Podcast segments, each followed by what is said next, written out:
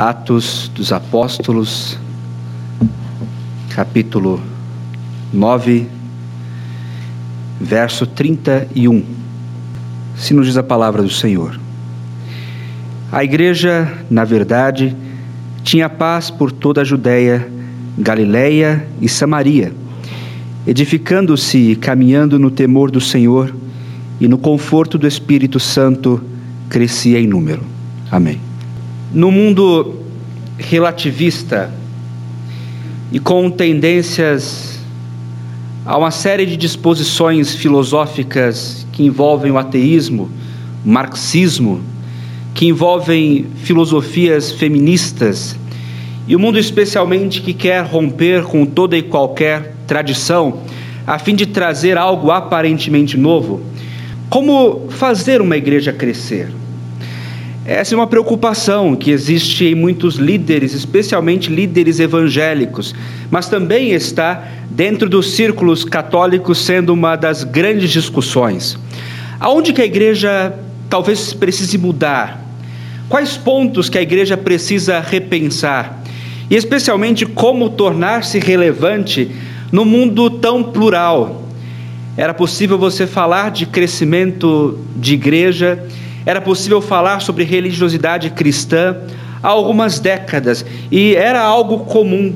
As famílias eram culturalmente cristãs, tanto católicas quanto protestantes. Mas quando você encara o século XXI e quando tem que lidar com as novas perspectivas deste século, há uma série de barreiras. O cristianismo, na verdade, é uma religião de oposição e é aquela religião que sempre será vista como contrária à modernidade, contrária aos novos costumes, contrária às novas formulações das novas tradições e contrária a tudo aquilo que o homem ah, entende como moderno, como científico e propriamente como humano. Além disso, o crescimento de um ateísmo sombrio, o crescimento de uma moralidade flexível. É possível olhar comportamentos que há 30, 40 anos seriam encarados como imorais, perfeitamente morais atualmente.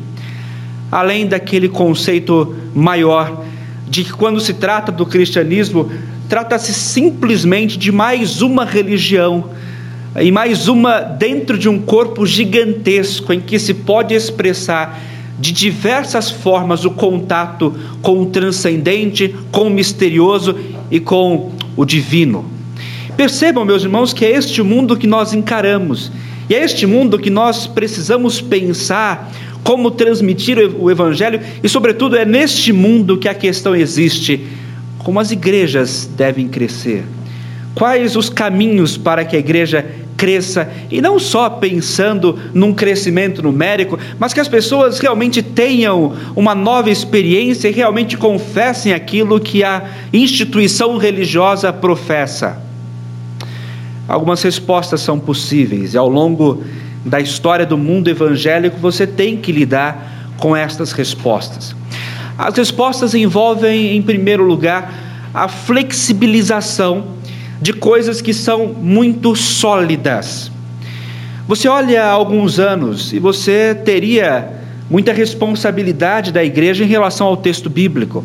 Princípios que eram inegociáveis, princípios que eram pétreos e princípios que eram apresentados às comunidades com muita seriedade e as pessoas não pensavam em negociar. Princípio de compromisso com uma igreja local princípio da responsabilidade familiar, o princípio de que a igreja cabe à santidade. E aquilo que é encarado pelo mundo como normal não pode ser aceito dentro deste local em que se professa a fé cristã.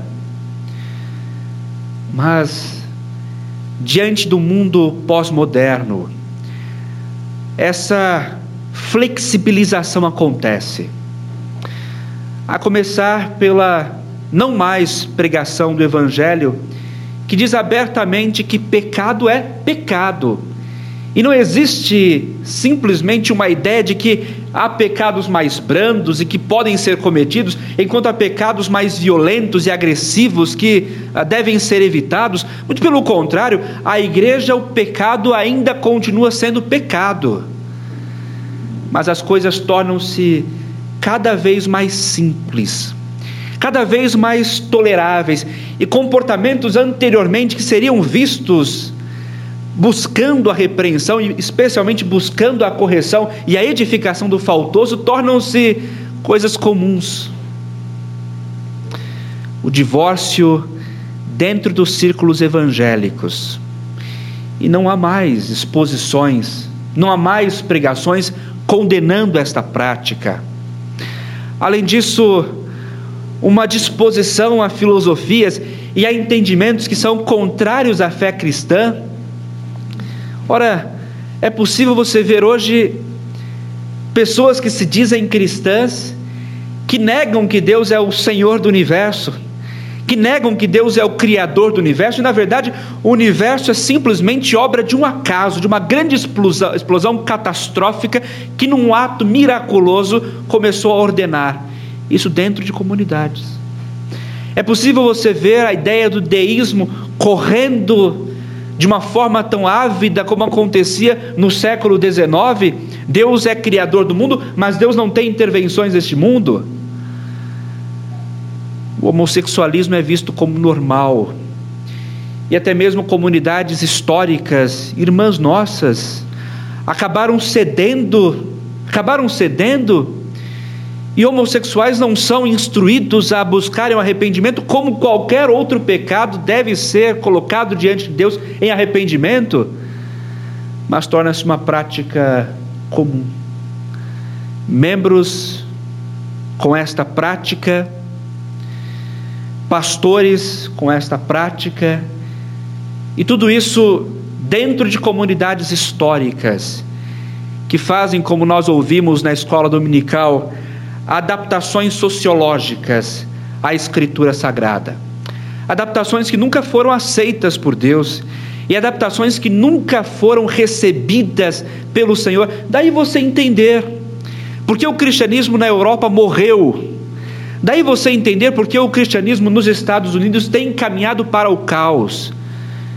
Aparentes pequenas concessões, inclusive na igreja mãe da Igreja Presbiteriana do Brasil, que trouxeram essas comunidades à ruína.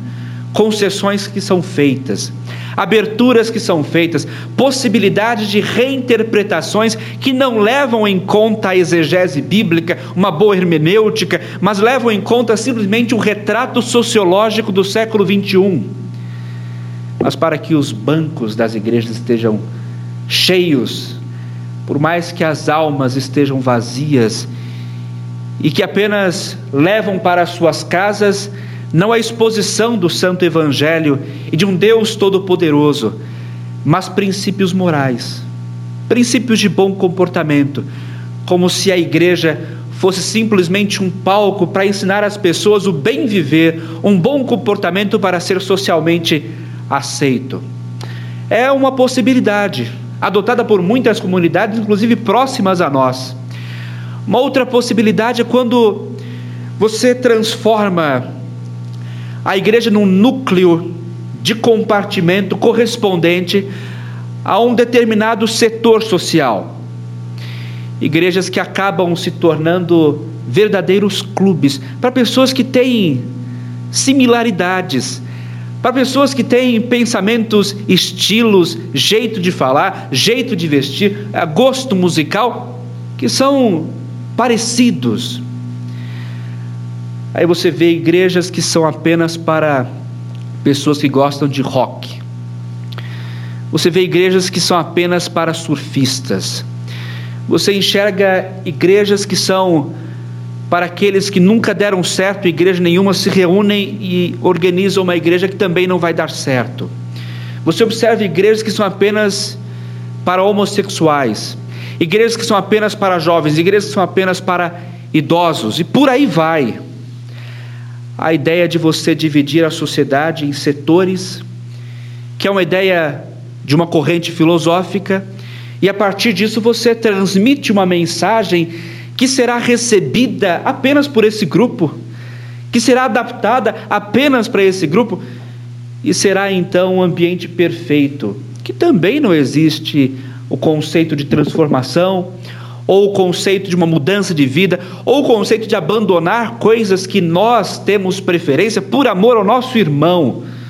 Ora, eu não vou abrir mão dos meus gostos, das minhas tendências por causa do outro. Eu prefiro abrir uma comunidade que trará pessoas com um gosto parecido com o meu e ali a gente organiza alguma coisa que vai apresentar a escritura conforme o nosso gosto tem acontecido.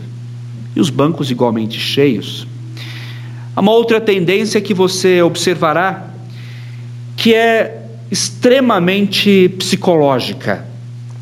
E ela lida com algo muito perigoso, porque ela quer tratar com o íntimo do ser humano e aquele íntimo que é da mais profunda maldade, das piores disposições do homem, e quer alcançar não a alma para a salvação, mas quer chegar na ganância humana, quer chegar no orgulho humano, quer chegar naquele instinto pecaminoso do homem de querer ser igual a Deus, portanto, dono de tudo e, portanto, imortal. E daí você vê comunidades cujo apelo sempre será para a prosperidade física, para a cura física, que o homem não merece sofrer, que o cristão não precisa sofrer e que jamais sofrerá e, sobretudo, um aperfeiçoamento das finanças, que na verdade observa a Deus como uma troca. Você oferta algo, você entrega algum valor, valor financeiro, ou você entrega um carro, ou você entrega uma casa, e em contrapartida você recebe aquilo que você quer. Mas aquilo que você quer não é servir a Deus, aquilo que você quer não é desprender aquilo que é material para lançar-se às missões ou lançar-se a servir ao Senhor. Muito pelo contrário, o que você quer é simplesmente ser farto de saúde e ainda mais rico. E nessas comunidades, mais uma vez, os bancos estão cheios.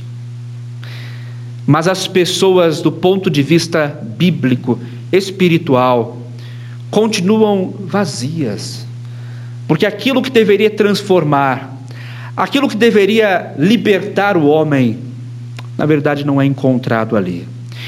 Observem que estas são respostas para a mesma pergunta, são possíveis respostas para a mesma questão inicial: como trazer pessoas à comunidade de fé?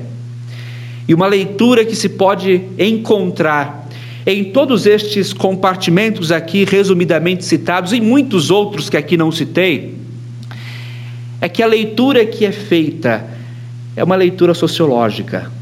Eles sabem ler o tempo, eles sabem ver a nossa era, eles sabem perceber as disposições do nosso período. E como vocês têm visto alguns movimentos, e são movimentos muito recentes mesmo, que têm apelado para o emocionalismo.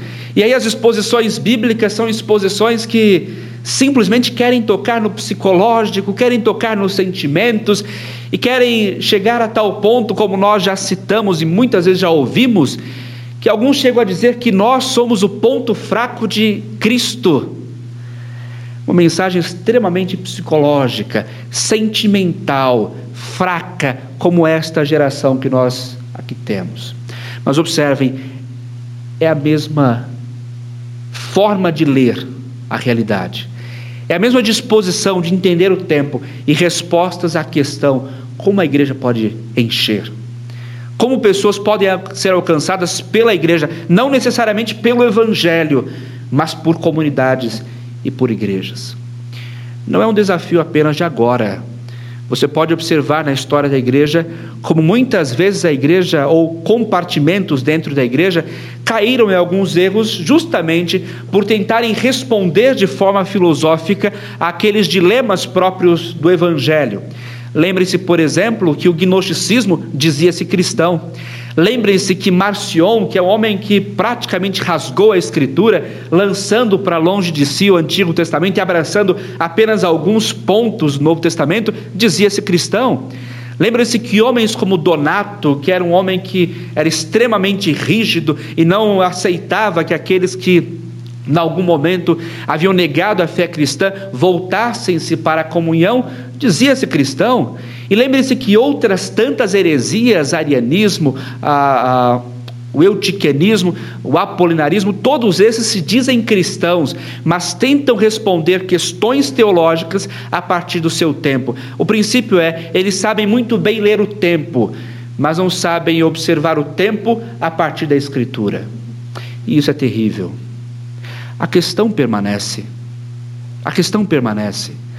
A tal ponto que nós observamos dentro deste texto sagrado uma resposta de uma comunidade ainda nascente, de uma igreja que ainda crescia, de uma igreja que consegue observar o seu próprio tempo, mas ao mesmo tempo não se submete a ele, porque mantém os mesmos procedimentos próprios de uma comunidade eclesiástica e que realmente quer servir a Deus.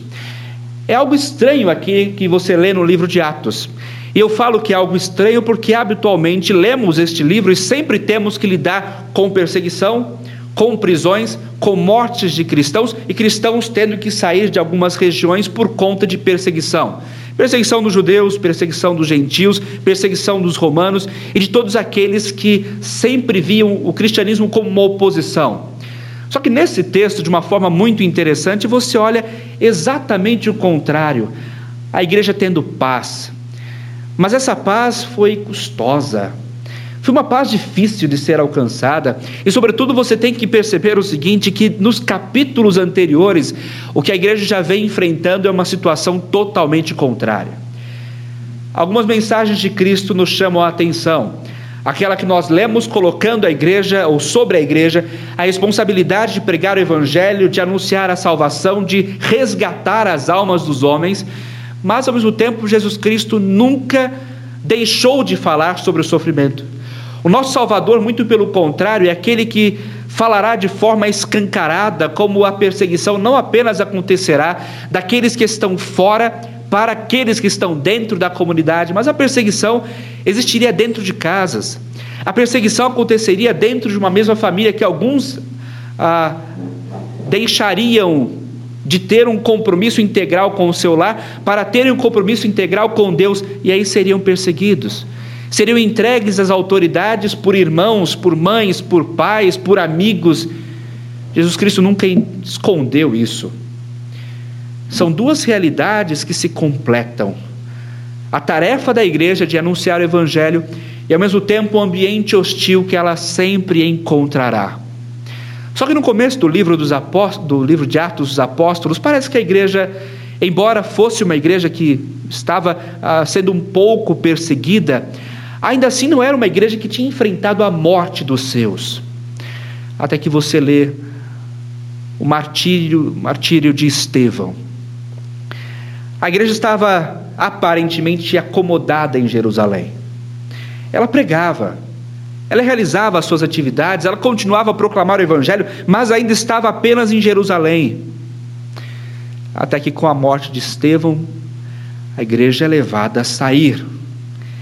E ela precisa fugir, e aquelas pessoas precisam deixar as suas casas, deixar a sua família, deixar os seus locais de reuniões e de culto, para irem para outras regiões. E aí a gente pode pensar: bom, a igreja então não tem por que pregar.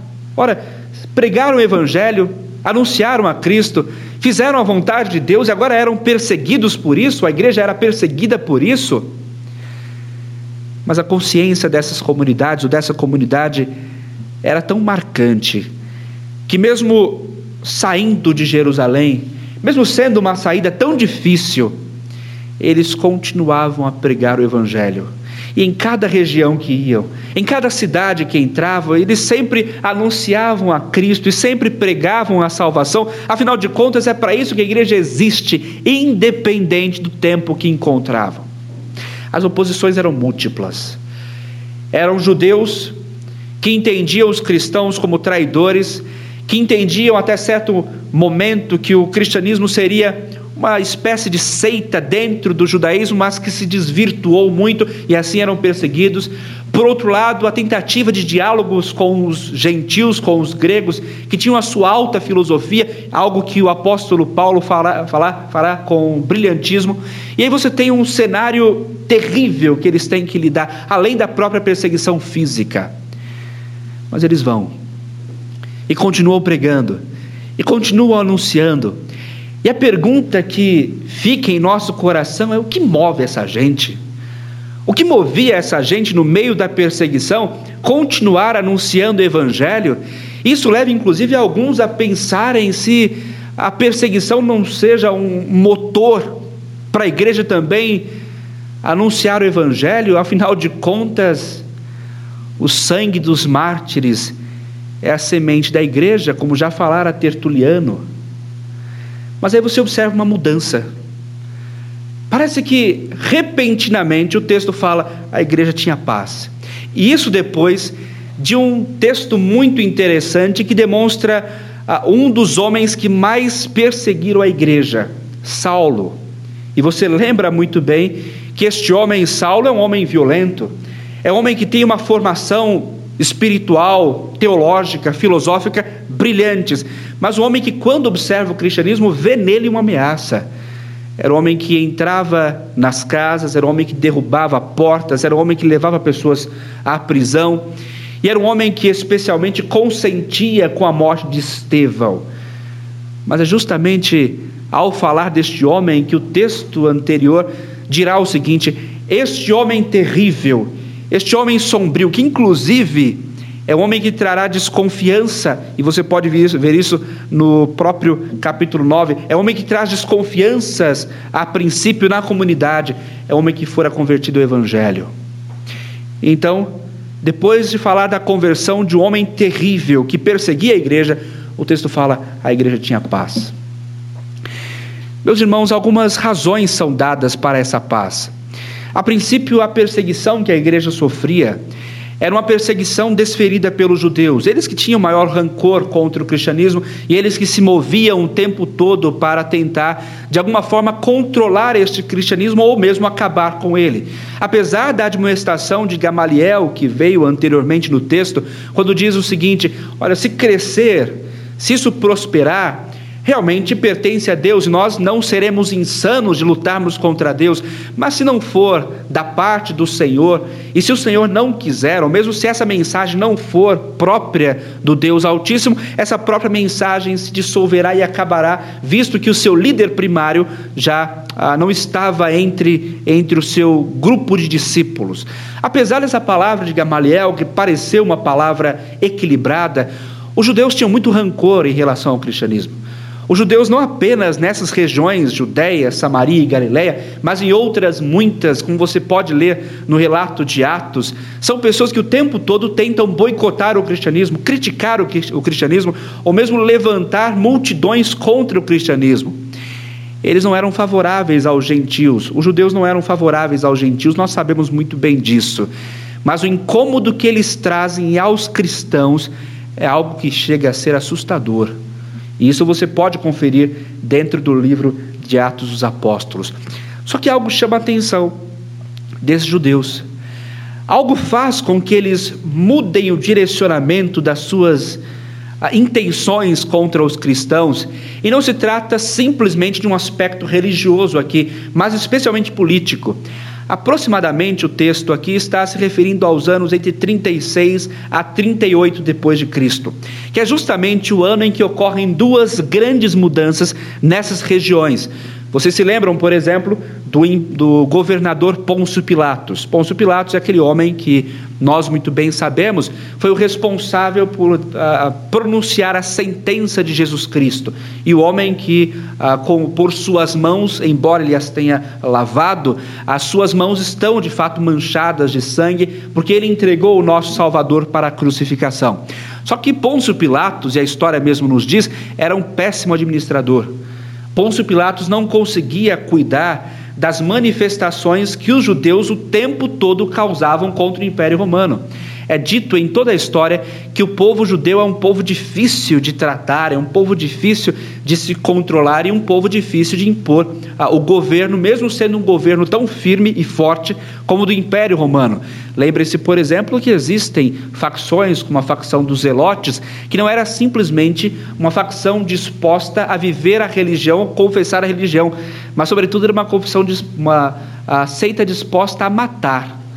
Romanos disposta a matar publicanos de qualquer um que de alguma forma criticasse o antigo reino de Israel ou de alguma forma tentasse diminuir o seu, o seu poder.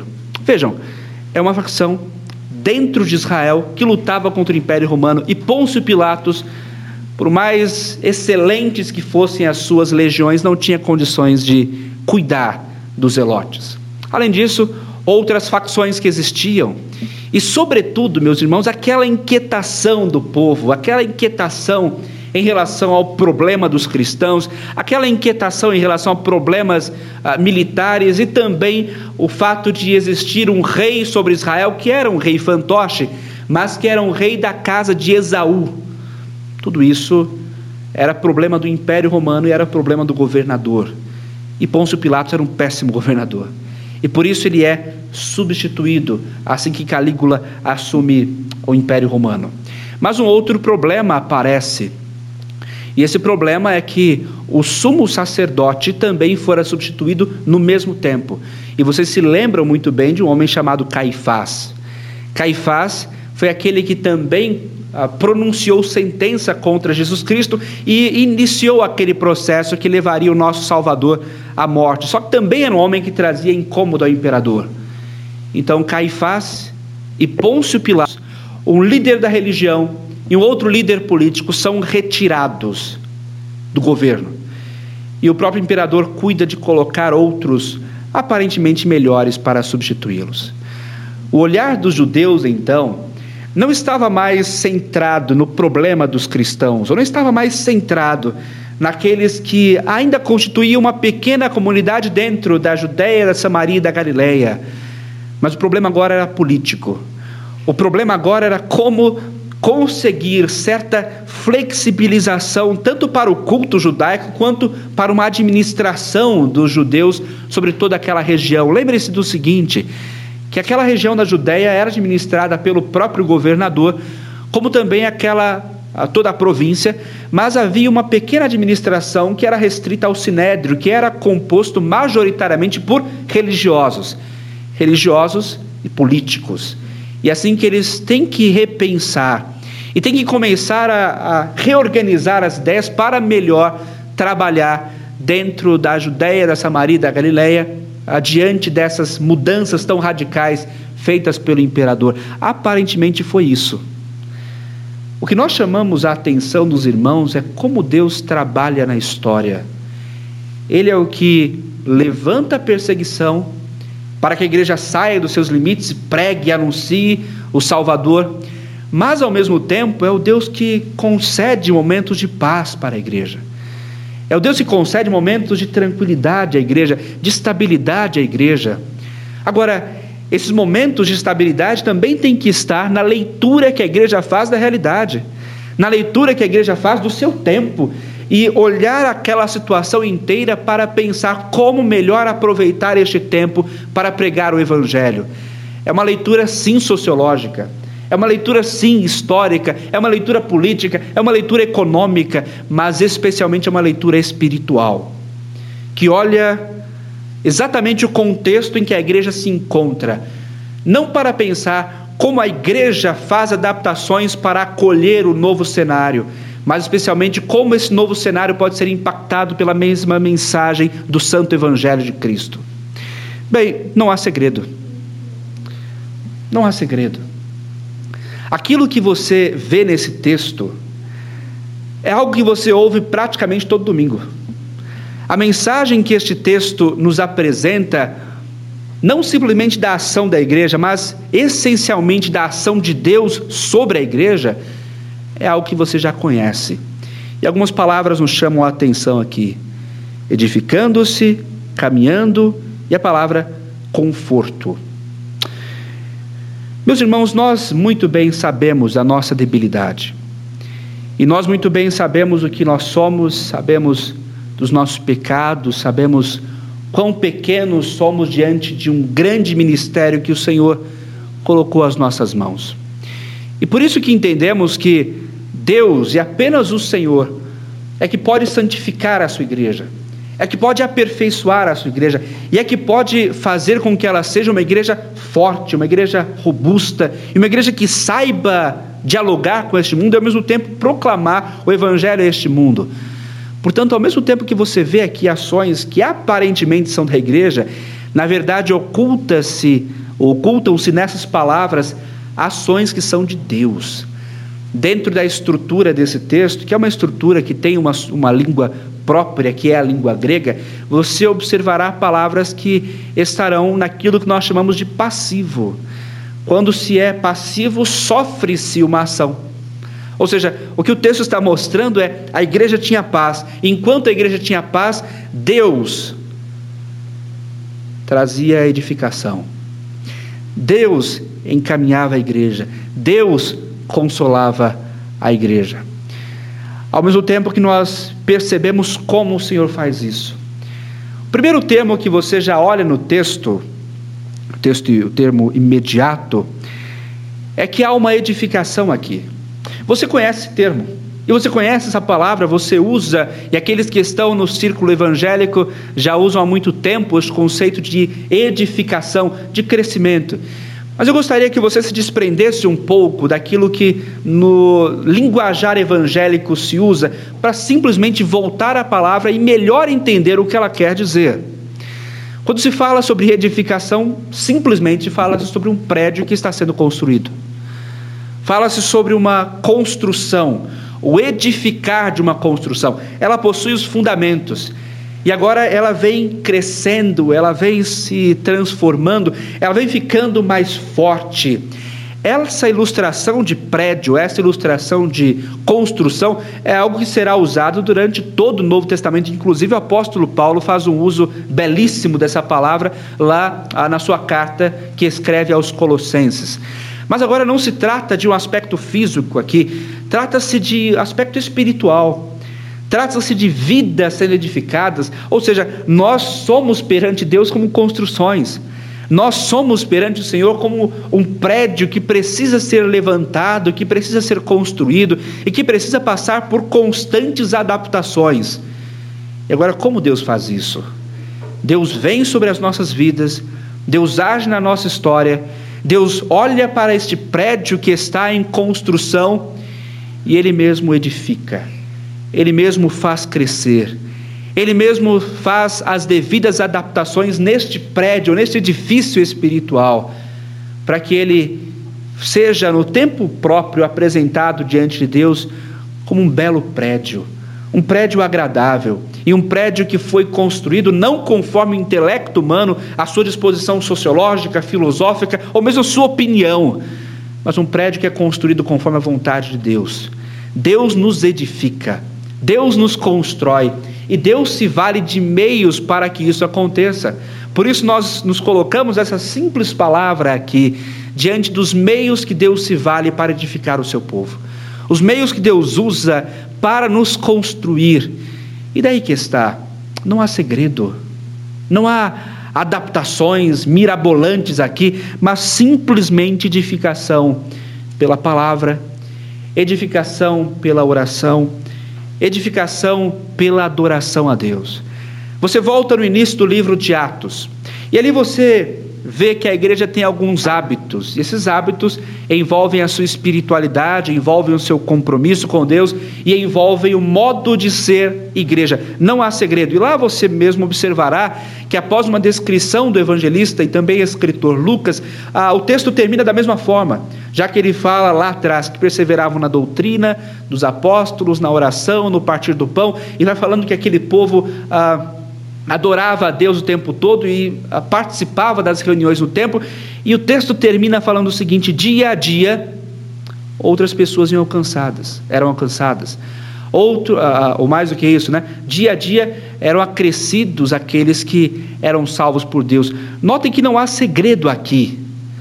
o princípio permanece. O modo como Deus nos edifica, primeiro é pela Sua palavra. O modo como essas pessoas aqui eram edificadas era pela palavra. E não há nada de estranho aqui, não há nada de mirabolante aqui. É simplesmente a palavra como ela é. E vejam, nós não precisamos de nada mais além da palavra. Nós não precisamos, para a nossa vida espiritual, de nada além da palavra. E é nisso que nós protestantes nos levantamos e falamos o tempo todo que nós somos homens e mulheres do livro. Nós somos homens e mulheres que se rendem àquilo que entendemos que é a revelação viva de Deus, que é a revelação transformadora de Deus e que é a revelação completa de Deus para as nossas vidas. Quantas vezes nós já ouvimos isso? E quantas vezes nós nos deparamos com esta mesma mensagem que é a palavra e apenas a palavra que nos edifica? Agora, parece que por mais que o retrato do mundo protestante afirme isso, que é só a escritura ou que é apenas a palavra, ele ainda tem que se deparar com é a palavra mais alguma coisa. É a palavra mais a opinião de um. É a palavra mais a opinião de outro. É a palavra mais a revelação de um. É a palavra mais ah, o conceito psicológico, o conceito sociológico, o conceito filosófico. É a palavra mais a ciência que vai nos edificar o coração. Quando nunca foi assim. Aquilo que nós observamos é a palavra pela palavra. Porque por mais que Deus se revele em toda a criação e a criação grita e fala da existência do seu Criador, é apenas essa palavra que será sincera o suficiente para mostrar quem Deus é. Que será sincera o suficiente para dizer e falar quem, o que Deus faz. Que será sincera o suficiente para falar quem nós somos e o que nós merecemos e aquilo que nós fazemos e especialmente mostrar a solução de Deus para o amargo pecado que existe no coração humano desde a sua concepção. Meus irmãos, a palavra, além de nos levar ao conhecimento de nós mesmos, nos levará àquilo que há de mais sublime. E o que há de mais sublime não é saber quem nós somos, não é responder aquilo que nós somos capazes de fazer, ou mesmo observar as grandezas que o ser humano faz. Embora o ser humano faça coisas belíssimas, inclusive os pagãos ou os ímpios que criaram os instrumentos musicais, nós sabemos a história, nós sabemos a produção das obras de arte, nós sabemos das belezas da literatura, que são coisas que foram construídas pelo ser humano, só que não é isso que a Escritura quer primordialmente falar. Para nós sermos edificados, o princípio é saber quem é Deus. O princípio é saber quem é Deus. Quem é o Senhor? E essa visão, que é uma visão estonteante, é aquela que nos eleva aos mais altos céus, é aquela que nos faz entrar num ambiente de luz, mas ao mesmo tempo um ambiente de densas trevas. É observar um Deus que não se mostra. É lidar com um ser assentado sobre um trono e cercado de seres sublimes, espirituais, que o louvam dia e noite. Mas é observar nesta grandiosidade o seu amor, a sua compaixão, a sua misericórdia, a sua justiça, a sua ira e essencialmente a sua santidade.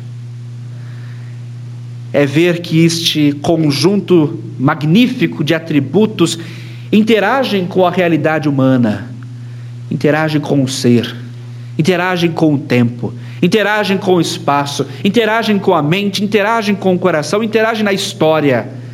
E essa história é a história de Deus por isso que você pode igualmente juntar a palavra edificando-se com os próximos termos que dizem no temor do Senhor. Porque quando você é edificado por Deus, conhecendo como Ele é, e entendendo à luz da Escritura quem é Deus, imediatamente há um mover para o terror. Nós não podemos ser infiéis com o texto grego e dizer que a palavra temor aqui é uma palavra branda. Na verdade, para vocês terem uma ideia, o termo empregado aqui é o termo que dá origem às palavras decorrentes de fobia, que é justamente isso que nos aspira olhar para Deus.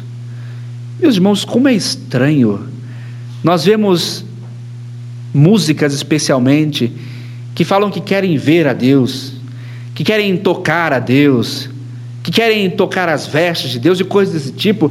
Meus irmãos, nós deveríamos ter medo desse tipo de coisa. As narrativas bíblicas que falam sobre a presença de Deus e a manifestação da presença de Deus são coisas que nos chamam a atenção pelo seu terror. Qual profeta conseguiu ficar em pé depois de uma visão teofânica? Qual homem que conseguiu permanecer em pé diante de Deus se manifestando? Você sempre observará no texto temor. Você sempre observará Deus tendo que falar àqueles homens: não tema, ou mesmo já um chamado, uma convocação grave para aqueles homens, porque Deus é Senhor dos céus, Deus é Senhor da terra. O Senhor tem os seus pés sobre este mundo e ele governa soberanamente porque colocou o seu trono além dos céus e sobre a terra e preside tudo como rei. Essa visão a respeito de Deus nos edifica, porque sabemos que não estamos tratando de um ídolo barato, não estamos tratando de um ser que fora criado pela imaginação humana, pela loucura humana, mas é o grande Deus do universo. E quando nos deparamos com o Deus do universo, nos voltamos a Ele em amor, porque Ele nos amou primeiro. Porque, mesmo sendo um Deus transcendente, um Deus terrível, e um Deus que tem as trevas nas suas mãos e a luz o cobre por inteiro, ainda assim teve misericórdia de nós. Ainda assim não nos olhou com santos olhares de ira, mas nos olha com clemência, misericórdia, com paz, com amor, com bondade, tudo isso revelado em Jesus Cristo. O edificar-nos em Deus, e Ele nos edifica desta forma, à luz da palavra, é sabermos sobre Ele. O mais interessante é sobre Ele. E por isso, antes de qualquer discussão, antes de qualquer palavra, antes de qualquer opinião, a concentração máxima é quem é Deus. E a partir disso, constroem-se todas as coisas. Deus é o supremo Senhor, regente de todo o universo. Ao mesmo tempo, Deus que se revela ao mesmo tempo, Deus que se aproxima. E considerando e observando como Deus sublime, é que nós podemos entender a nossa edificação e o modo como Ele nos edifica. Ele nos faz crescer, fazendo-nos conhecer a Cristo, fazendo-nos ver a obra de Cristo, o seu amor, a sua misericórdia, tudo isso revelado na cruz do Calvário. Não há poema que possa descrever com tanta perfeição a obra de Cristo. Não há nenhum escrito meramente humano que possa dizer e que possa explicar a totalidade deste amor.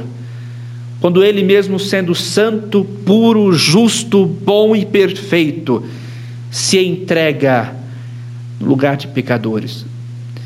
O apóstolo Paulo chega a dizer que talvez por um justo Alguém se anime a morrer, mas Deus prova o seu próprio amor quando Ele entrega o seu filho, quando nós ainda éramos pecadores. Essa é a base para a edificação. Conhecer a Deus, conhecer o que Deus faz para nos salvar, e especialmente como esta salvação nos move a uma nova vida. Deus nos conhece melhor do que nós mesmos e Deus sabe como este nosso edifício é um edifício deficiente. É um edifício que precisa de adaptações, é um edifício que precisa de mudanças, é um edifício que precisa passar por constantes transformações.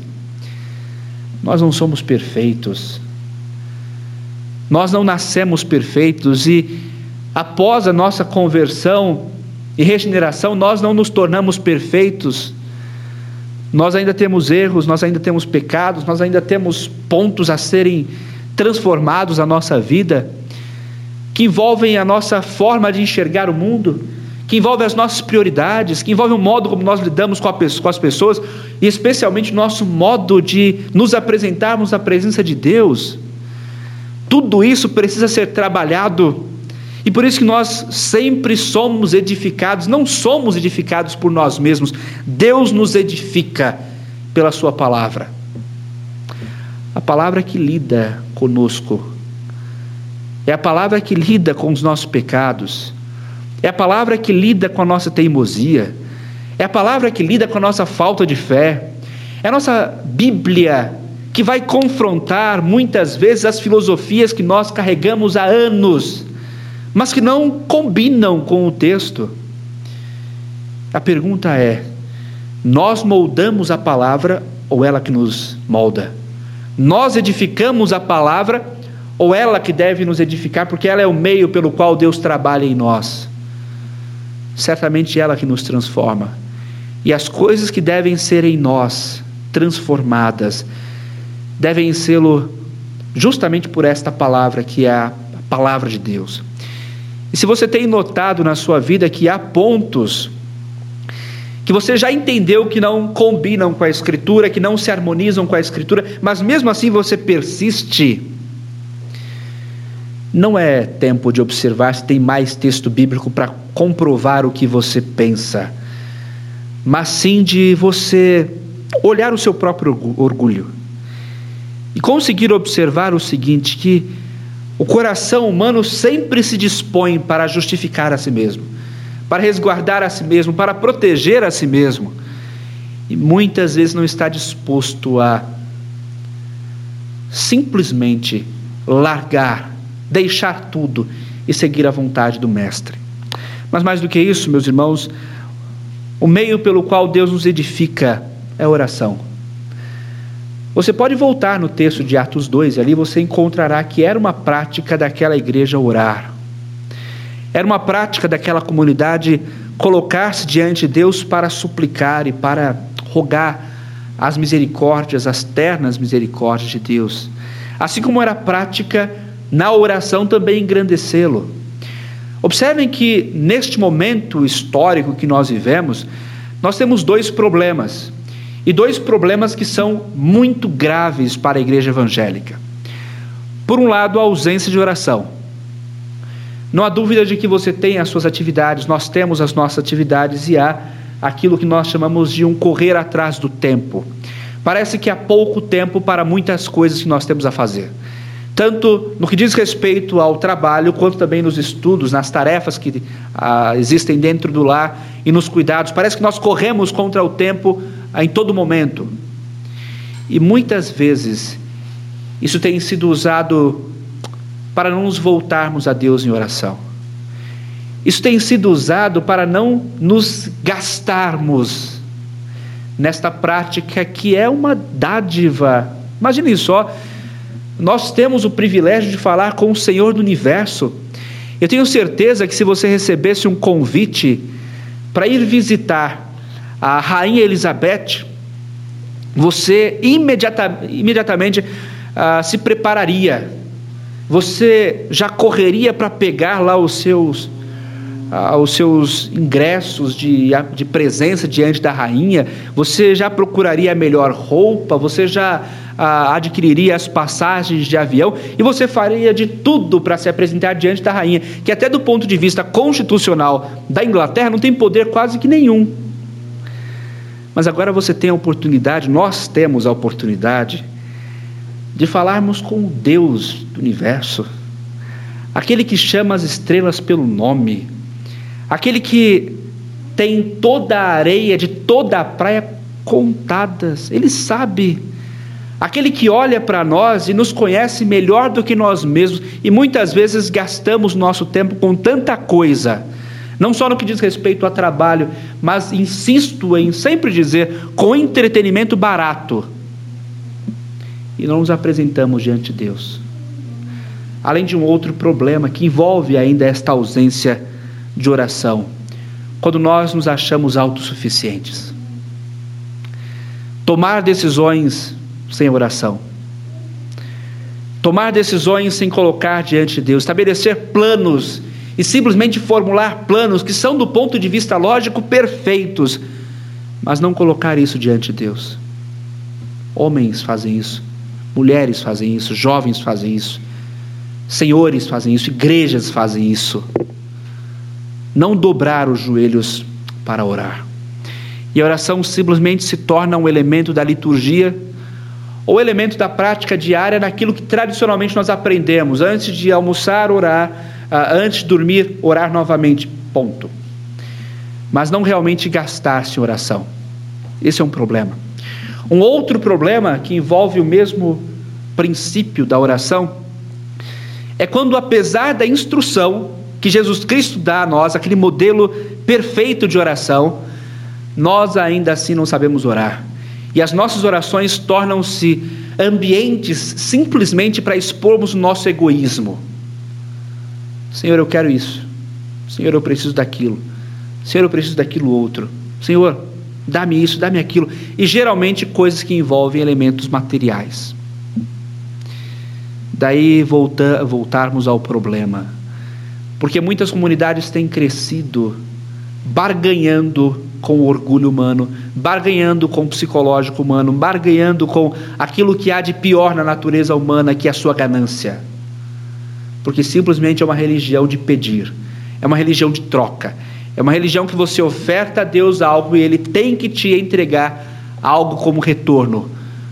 E muitas vezes, nós que não fazemos parte de comunidade como essa, temos essas mesmas práticas quando não nos debruçamos em uma sincera oração, mas simplesmente nos valemos deste mecanismo extraordinário, dessa expressão magnífica da graça de Deus para pedirmos e simplesmente pedirmos. Não é, meus irmãos, que nós não colocamos diante de Deus os anseios do nosso coração. Muito pelo contrário, nós sabemos quem nós somos, o quão limitados somos e que dependemos de Deus, inclusive para o pão nosso que cada dia Ele nos concede. Mas o problema estar quando a prioridade das nossas orações não é glorificar a Deus, como Jesus Cristo abre a oração: santificado seja o teu nome. Mas é simplesmente transformar a oração num ambiente em que nós pediremos aquilo que quer, ou aquilo que poderia satisfazer o nosso coração. São dois problemas dentro de algo que deveria ser maravilhoso para nós, que é o meio pelo qual Deus nos edifica. Deus nos edifica pela Sua palavra, Deus nos edifica pela oração e Deus nos edifica pela adoração. O ambiente de culto é o meio também pelo qual Deus vem sobre as nossas vidas e nos abençoa e nos edifica. Nós somos transformados e edificados pela exposição da palavra. Nós somos edificados pelos sacramentos que são ministrados a nós nós somos edificados pelo convívio, o santo convívio com os irmãos, nós somos edificados no culto. E nós prestamos culto a Deus não buscando algo, recebendo, querendo receber algo, mas nós ofertamos algo a Deus. Isso nos edifica. Por isso que é estranho você observar pessoas que falam duas coisas, né? Uma delas é eu estou assistindo o culto. É possível que você já tenha ouvido pessoas falarem isso. Eu vim assistir o culto, eu estava assistindo o culto, isso dentro de uma frase maior. Eu estava assistindo o culto. Ou quando você olha o outro espaço, eu vim buscar a benção. Eu vim buscar a cura. Eu vim buscar e buscar e buscar. Nós não assistimos culto, nós prestamos culto. E se nós somos abençoados por Deus é porque Ele generosamente, graciosamente nos abençoa no culto. Mas a prioridade do culto é a oferta, a nossa oferta por meio de Cristo, que é recebida ah, por Deus Pai.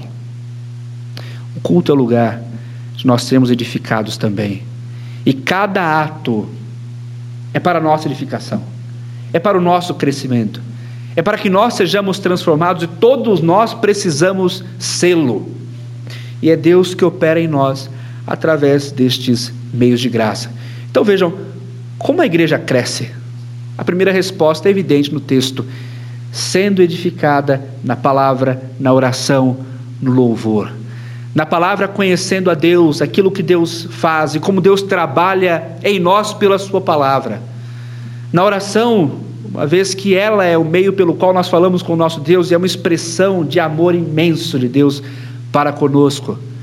No louvor, porque é para isso que fomos criados, é para isso que Deus nos resgatou de um estado vil para louvá-lo e engrandecê-lo nesse ambiente e também dentro das nossas casas a partir do culto do culto doméstico.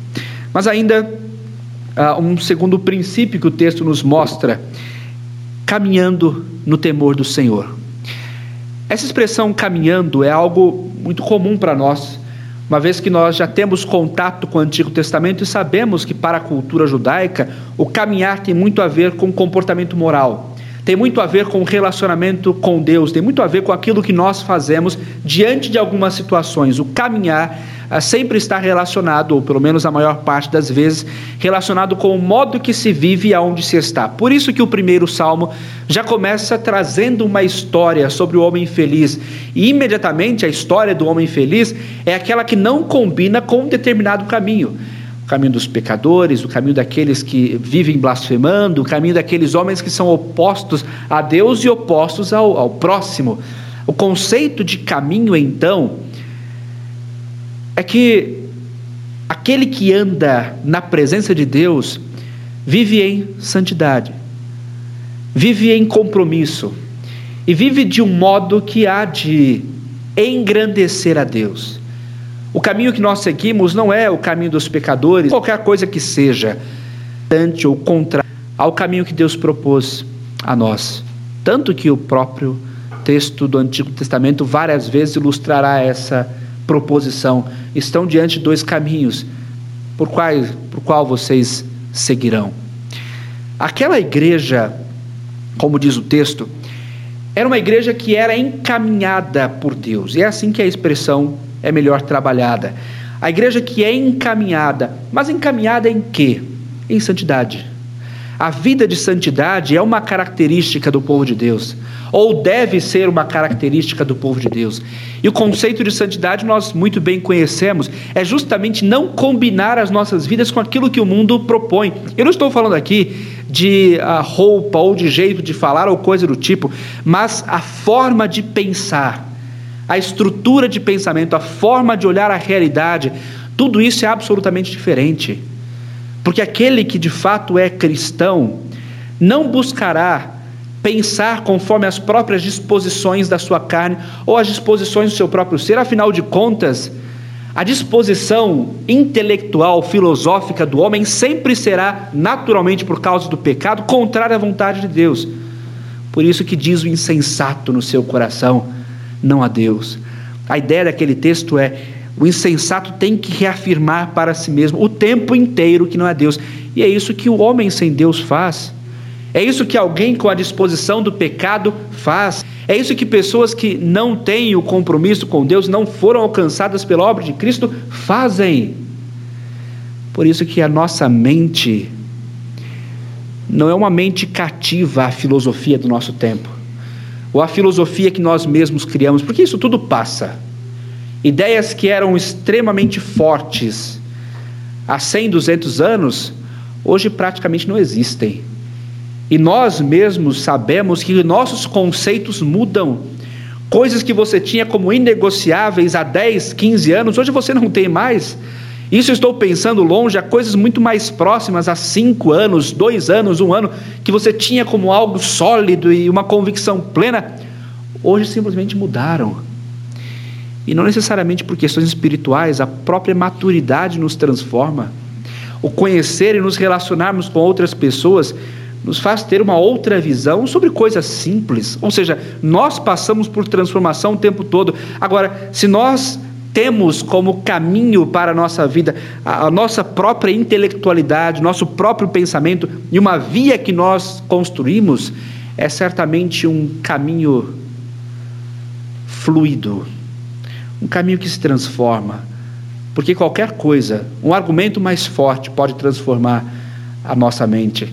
Mas quando nós falamos de um compromisso com Deus e desse caminhar que o texto fala e da forma como Deus nos encaminha, lidamos com o Deus que não muda, o Deus que não passa por variação, o Deus que tem princípios que realmente são inegociáveis e você pode dialogar a partir da ética, a partir da moral, a partir da filosofia com o texto bíblico, e sempre você terá que se esbarrar com uma argumentação muito mais forte, com princípios muito melhor elaborados e com ah, conceitos que realmente são estudados até os dias de hoje. Haverá um tempo que toda essa filosofia que os estudiosos, sociólogos, filósofos, historiadores têm como manuais simplesmente terão passado, como já aconteceu. Mas apesar de tudo isso ter passado, a mesma Bíblia continua. Os mesmos princípios permanecem e são inegociáveis porque vêm da parte de Deus. A nossa mente, portanto, não é cativa a nós mesmos, mas é cativa ao Senhor do universo. Ele nos encaminha a uma mente santa, a uma mente transformada e uma mente que não há de se aproximar ou mesmo se corromper com aquilo que é apresentado uh, fora dessa santidade. Certamente ela haverá de interpretar a tal ponto de conseguir ter maturidade para fazer o seguinte: tomar aquilo que é bom, tomar aquilo que é correto. Afinal de contas, toda verdade é verdade de Deus, mesmo que seja dita por um ateu ou por alguém que não tem compromisso com o Evangelho. Sendo uma verdade, essa verdade pertence a Deus e nós recebemos. Por isso que também que nós, ah, cristãos, não temos nenhum problema com a ciência. Nenhum problema com a ciência. Ao contrário, a fé, sendo suprarracional, haverá de receber aquilo que é cientificamente provado e aquilo, aquilo que cientificamente pode ser ah, deduzido e contribuirá para ao crescimento e para o amadurecimento da humanidade. O que, por exemplo, é diferente daquela teoria da evolução, que não é algo provado. Mas remédios, constatações do movimento biológico, constatações naturais que podem ser de uma forma empírica constatados, não há problema nenhum. O cristão não é contrário à ciência, muito pelo contrário, o cristão é aquele que deu pontapé à ciência. Quem começou todo o processo científico foram cristãos. Então vejam, não há nenhuma desarmonia nesse sentido. Mas, sobretudo, um comportamento ou um caminho que não pairará pelas disposições carnais do homem. O apóstolo Paulo fala que alguns homens, por causa do seu, do seu pecado, tiveram as suas mentes cauterizadas pelo pecado. Ou seja, pecavam e nem mais sentiam. E toda a ordem de pecado. A Bíblia fala sobre muitos deles. E os Dez Mandamentos estão ali para nos mostrar ah, como o homem é capaz de fazer coisas terríveis. O homem é capaz de roubar o seu semelhante. Isso é terrível. Tornou-se comum por causa do pecado. Mas se você parar para pensar, até do ponto de vista filosófico, isso é um absurdo. Roubar o outro matar o outro, cometer adultério e tantas outras coisas que estão expostas dentro do texto de Êxodo, capítulo 20, são até mesmo do ponto de vista filosófico absurdos. Mas acontecem. Os homens que não têm medidas no seu comportamento, homens iracundos, homens que dispõem-se à prática sexual desenfreada, homens que dispõem-se à idolatria de uma forma desenfreada, homem que é capaz de adorar qualquer coisa, desde uma planta até um animal sobre o qual ele tem completo poder. Tudo isso por conta do pecado. Agora, o caminho que Deus nos direciona é justamente um caminho de vida. Aliás, nós muito bem lembramos que o próprio Cristo é o caminho. Mas é o caminho de santidade, é o caminho de pureza. E essa construção de pureza, de santidade e de cumprir a vontade de Deus, não é simplesmente porque isso é racionalmente melhor ou filosoficamente melhor dentro da ética e dentro da moral, mas especialmente por aquilo mesmo que o texto diz: o temor do Senhor nos leva a isso. O temor do Senhor nos leva a isso, ou ter medo de Deus nos leva a isso. Olha a história do Antigo Testamento. Primeiro casal expulso do jardim. O mundo coberto de água por conta do pecado. O mundo que agora tem divisões de línguas por conta do pecado. Cidades que a imoralidade era tanta que Deus destruiu. O seu próprio povo que era tão rebelde, tão incrédulo, que Deus fez perecer toda uma geração. O Deus que levantava nações para punir o seu povo. O Deus que mata reis de uma forma horrível, como é o caso de Acasias, como nós já observamos. O Deus que é capaz, e aqui olhando um texto muito próximo, de tirar a vida de um casal, simplesmente contaram, porque contaram uma mentirinha. Foram se apresentar perante os apóstolos e combinaram, e ali levaram a resposta de um valor falso. Morreram. Primeiro um, depois a outra. Meus irmãos, notem bem tudo isso. O texto bíblico nos vai demonstrar constantemente atos de juízo de Deus. Isso não exclui aquele grande dia do juízo, mas atos constantes de Deus para chamar a atenção do ser humano e chamar a atenção do seu povo, especialmente, para esse caminho que ele propõe.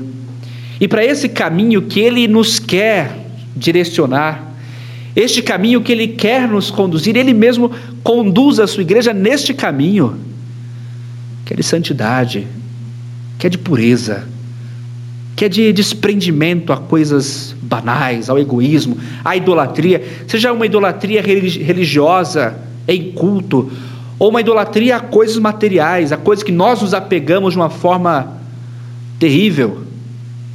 Deus expressa o tempo inteiro como ele deve ser temido. Chama-nos a atenção, por exemplo, o livro do profeta Amós, que fala sobre diversos atos de Deus Deus manda terremoto. Deus mata os filhos de Israel à espada. Deus faz com que o povo tenha fome. Deus envia ah, o gafanhoto que vai devorando tudo.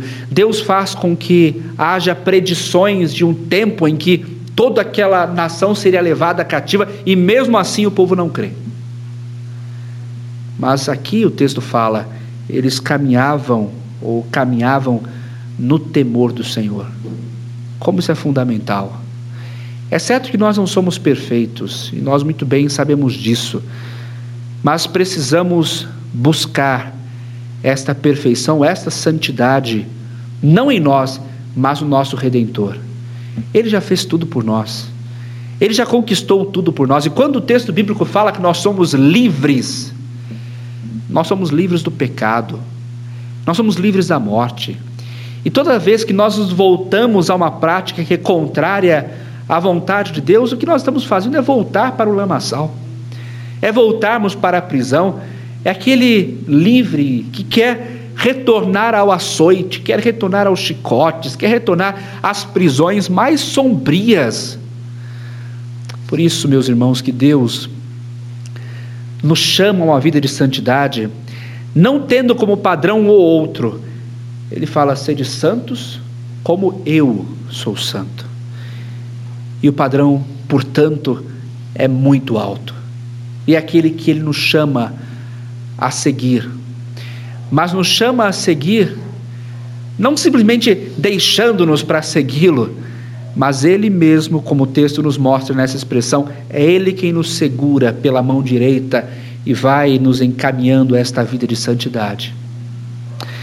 Mas também, meus irmãos, nós observamos nesse essa parte do texto, uma terceira ação: conforto do Espírito Santo.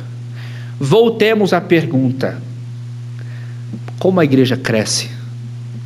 Edificação, na palavra, na oração, no louvor.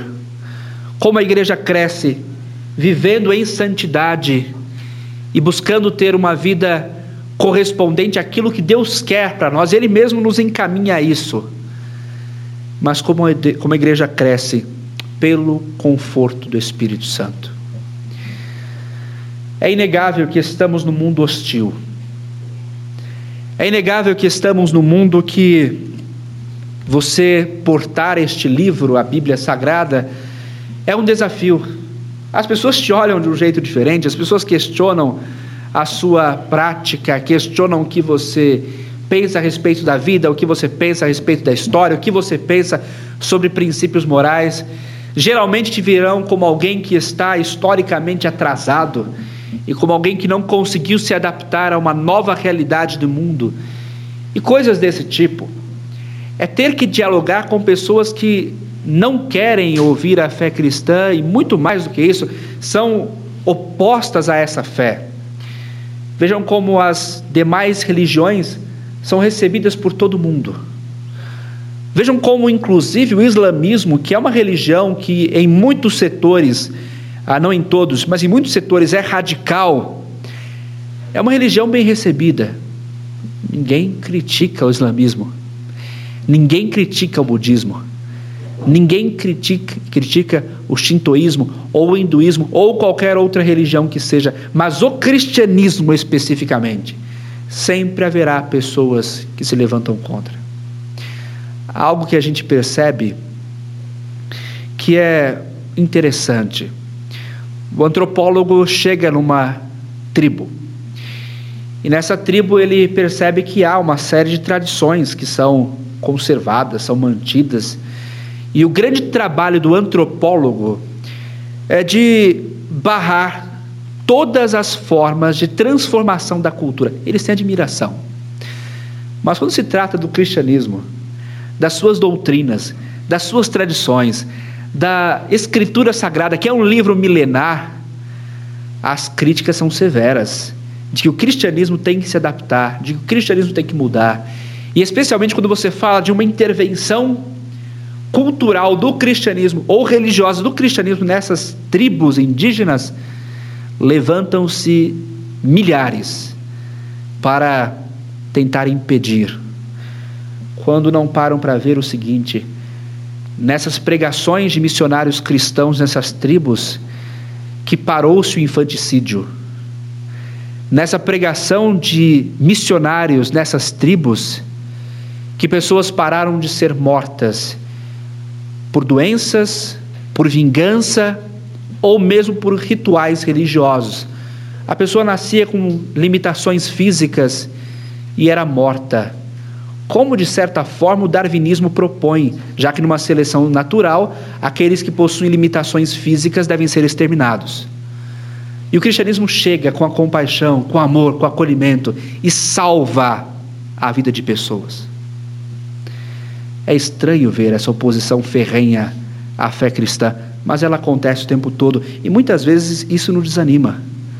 Muitas vezes isso nos traz tristeza. Imagine então nesse contexto aqui que além de terem que lidar com problemas morais numa cultura que era ah, altamente sensualizada, uma cultura que era cercada por gentios, mas terem que lidar aqui com os judeus se opondo à fé cristã, os gentios se opondo à fé cristã e a igreja no meio. Não é diferente daquilo que nós passamos. Mas o que nos chama a atenção é que, mais uma vez, o ser humano é alvo. E o ser humano é passivo de uma ação, o conforto do Espírito. É o Espírito Santo que nos consola. É o Espírito Santo que vem ao nosso lado. E essa mesma palavra pode ser traduzida por coragem ou encorajamento do Espírito.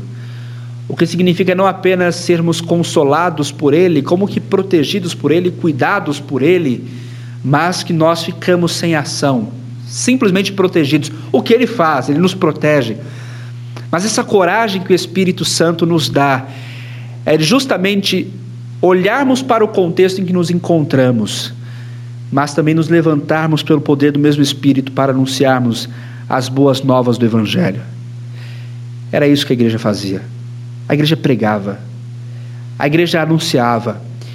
E a igreja não tinha medo. Fulano tem doutorado, pós-doutorado, é livre docente. A igreja pregava. É um governador tal. A igreja pregava. É alguém que tem autoridade sobre exércitos. A igreja pregava. Independente de quem seja o indivíduo, a igreja continuava a pregar. E muitas vezes nós temos limitações culturais. Nós nos sentimos muitas vezes inferiores porque somos cristãos e não somos intelectuais. Nós temos dificuldades para pregar o Evangelho pessoa, para pessoas de religiões distintas.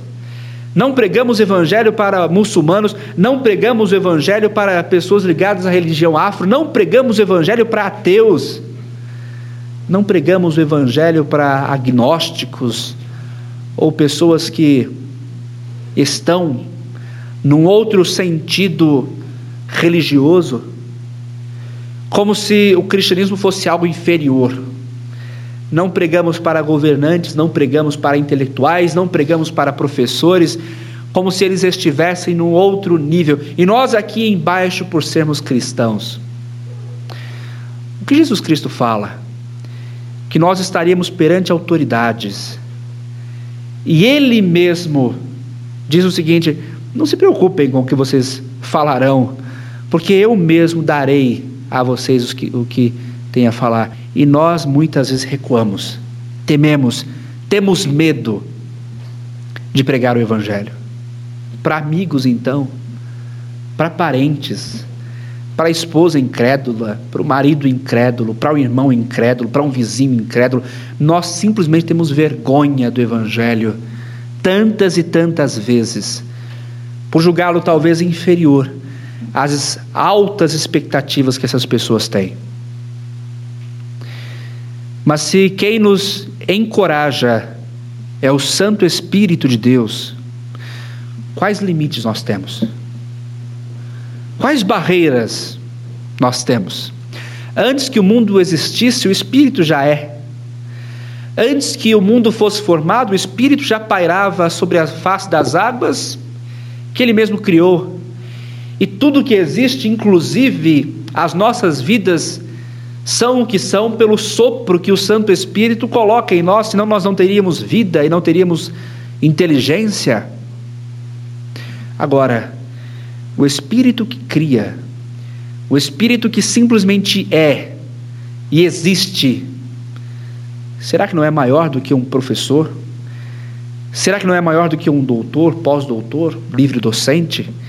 Será que não é maior do que o seu vizinho, que o seu amigo, que o seu parente? Será que esse espírito, mais do que isso, que te transformou, não é capaz de transformar outro? Vejam, a pergunta repete-se: como a igreja cresce? E não é adaptando sociologicamente a igreja não são por princípios filosóficos, não são por meras transformações do jeito de ser igreja. Ao contrário, o que nós percebemos é que todas essas transformações, que não tiveram como base a Escritura Sagrada, levaram igrejas e denominações inteiras para o desastre. Mas aquilo que o Evangelho nos ensina, aquilo que essa extensão do Evangelho, que é o livro de Atos, nos ensina, é que nós, em primeiro lugar, devemos sim ler o nosso tempo. Nós precisamos conhecer a nossa época, Conhecemos, precisamos saber o que as pessoas pensam, os filósofos da época, o pensamento da época, mas nunca nos dobrarmos à época, nunca nos submetermos a ela. Ao contrário, quer seja no momento de paz ou de perseguição, quer seja no momento de grande intelectualidade ou de baixa intelectualidade, quer seja no momento que o cristianismo seja popular ou não, ainda assim, o que faz com que haja crescimento, e não simplesmente crescimento numérico, mas crescimento de vidas. É quando a igreja é edificada na palavra, edificada na oração, edificada no culto. É quando essa mesma igreja vive em santidade. Igreja não combina com o pecado. Igreja não combina com uma vida dissoluta. Igreja não combina com prostituição, com roubo, com adultério. A igreja não combina com aquilo que há de podre no homem. Mas o seu caminho é o caminho de santidade, tendo sempre em vista o temor de Deus. E quando a igreja é encorajada pelo Espírito a pregar, a pregar a todas as gentes, o texto encerra: a igreja crescia em número. Que grande desafio nós temos em nossa época. Que grande desafio nós temos como igreja nesta região, que tem uma cultura própria. Que grande desafio temos como filhos e filhas de Deus, aonde o Senhor nos colocar. De continuarmos a sermos edificados, encaminhados e consolados pelo Santo Espírito. Entendendo que esta é a forma como Deus quer que haja um crescimento. Não simplesmente numérico, mas um crescimento, como se tem dito, um crescimento saudável de igreja, um crescimento sóbrio de igreja, um crescimento santo de igreja, que, sobretudo, visa glorificar a Deus que a resgatou e anunciar Cristo, o Cristo crucificado e ressurreto, Salvador dos homens, e que é o único que pode conceder ao homem a vida eterna. Que o Senhor assim nos dê a sua graça, nos abençoe, edificando-nos, encaminhando-nos e consolando-nos pelo seu poder e sua eterna misericórdia. Amém.